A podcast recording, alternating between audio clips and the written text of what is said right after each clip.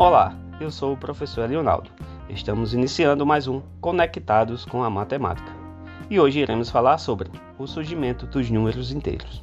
Ao longo da história, podemos observar o avanço da matemática. A necessidade de contar e relacionar quantidades fez com que o homem desenvolvesse símbolos no intuito de expressar inúmeras situações.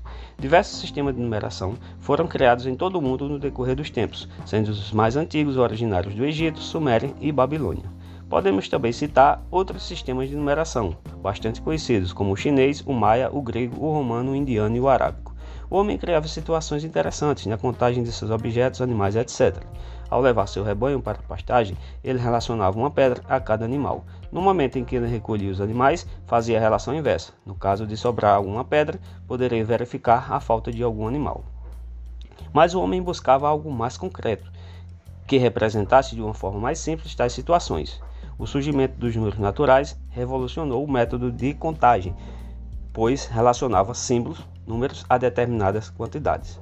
Com o início do Renascimento, surgiu a expansão comercial, que aumentou a circulação de dinheiro, obrigando os comerciantes a expressarem situações envolvendo lucros e prejuízos. A maneira que eles encontraram de resolver tais situações e problemas consistia no uso dos símbolos mais e menos.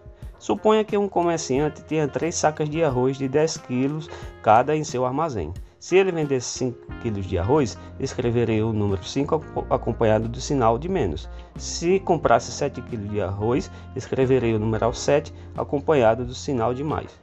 Utilizando essa nova simbologia, os matemáticos da época desenvolveram técnicas operatórias capazes de expressar qualquer situação envolvendo números positivos e negativos.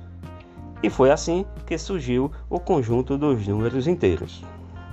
E aí, gostou?